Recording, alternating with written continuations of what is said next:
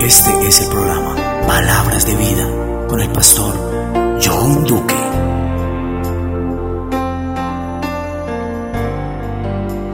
Mientras Pablo los esperaba en Atenas, su espíritu se enardecía dentro de él al ver que la ciudad estaba entregada a la idolatría.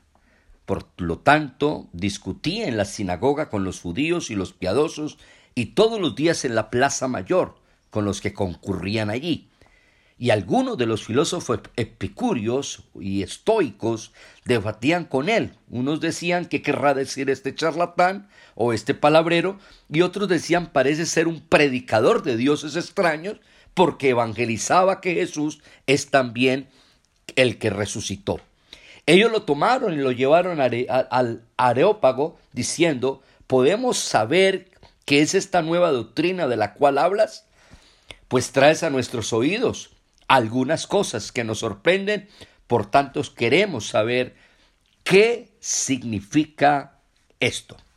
Y dice la Biblia, porque pasando, dice entonces Pablo se puso de pie en el medio del Areópago y dijo, varones de Atenas, en todas las cosas observo que sois muy religiosos, porque pasando y observando cerca de vuestros altares sagrados, hallé también un altar en el cual estaba esta inscripción, al único o al único Dios no conocido, al que adoráis pues sin conocerle, es al que yo os anuncio. Este es el Dios que hizo el mundo y todas las cosas que en él hay, y como es Señor del cielo y de la tierra, él no habita en templos hechos por manos de hombres. Quiero que reciban un cordial saludo en esta mañana, en este día, a todos los oyentes de Palabras de Vida. Este es tu hermano y amigo John Duque, que te da la bienvenida a un encuentro más de este tu programa.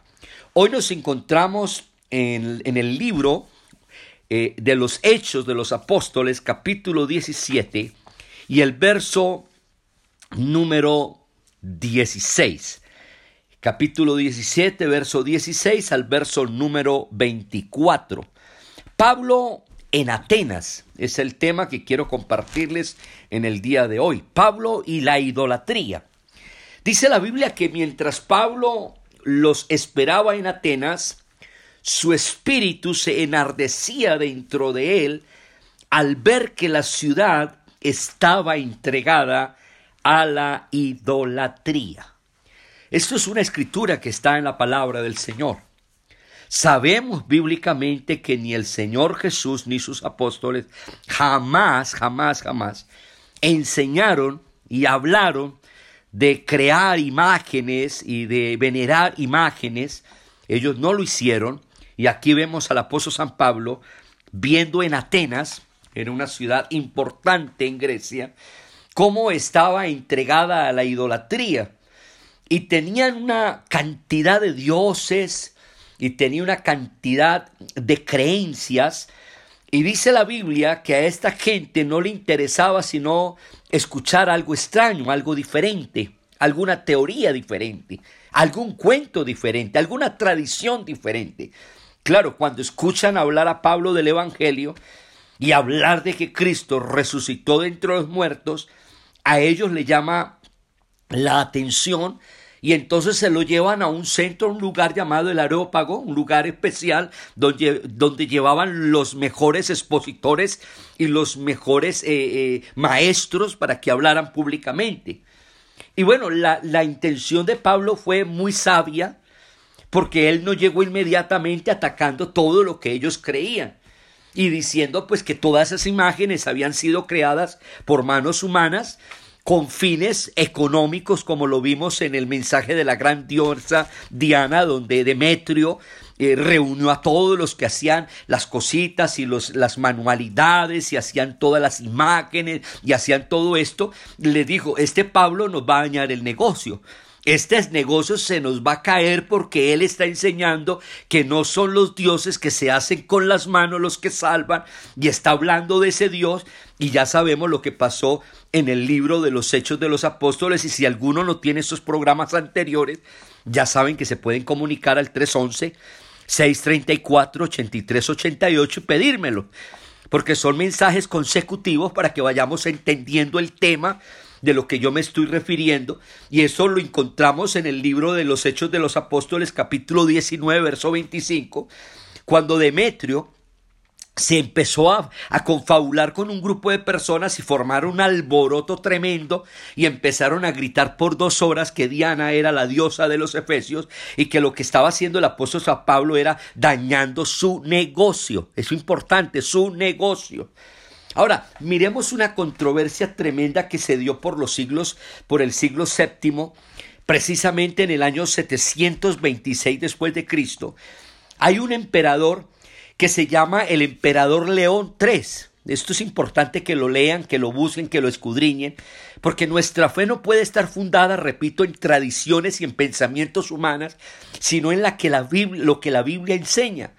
Y dice que el emperador León, León III, en el año 726, entonces empieza un movimiento para derribar y destruir todas las imágenes relacionadas con el cristianismo y con todo lo que tuviera que ver con la idolatría. Este emperador empezó una tarea sobre todo esto y ahí donde se llaman los iclonastas. El iclonastas son los que rechazan el culto a las imágenes y dicen que este emperador estaba basado en sus creencias en el monoteísto, en el monoteísmo, perdón, en los eh, musulmanes, en los judíos ortodoxos que no creían en esto y que sabían perfectamente que Dios lo había prohibido.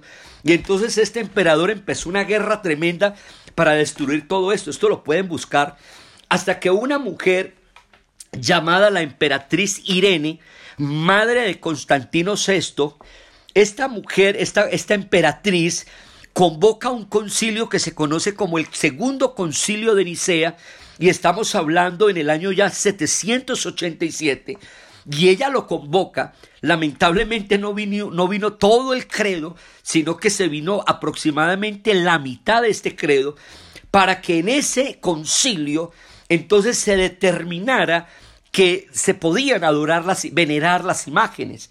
Y allí vino una cantidad de leyes en ese concilio donde se dio apertura a creer y lo que decía la emperatriz era esto.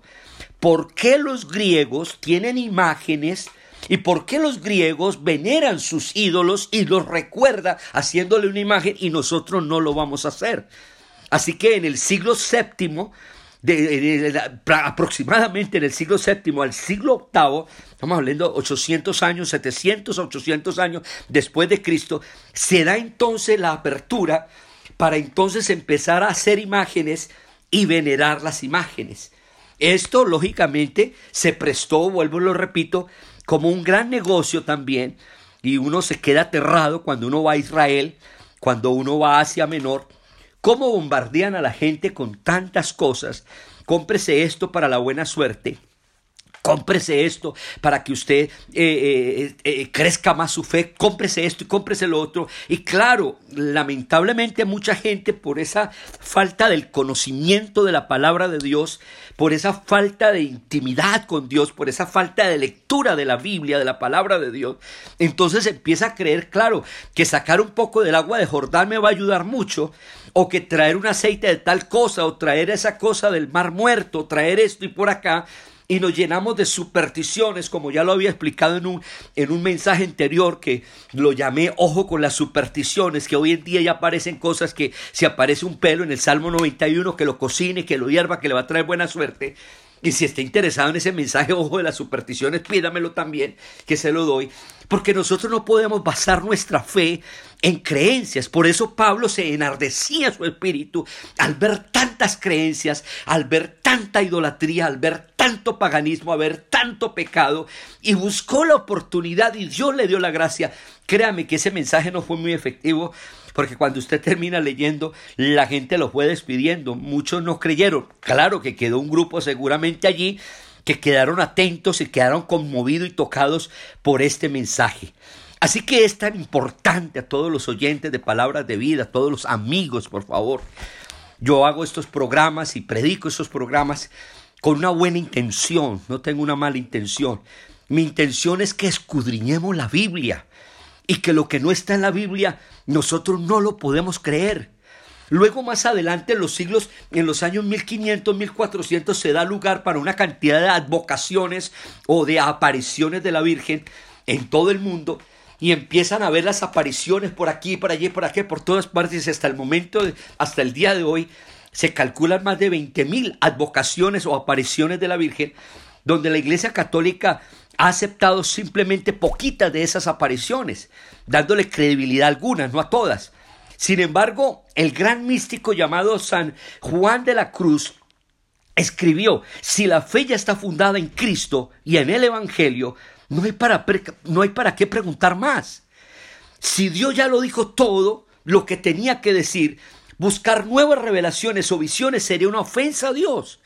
Y qué interesante esto, Pablo lo dijo, si yo o nosotros o un ángel del cielo viniere y os presentare otro evangelio, sea anatema.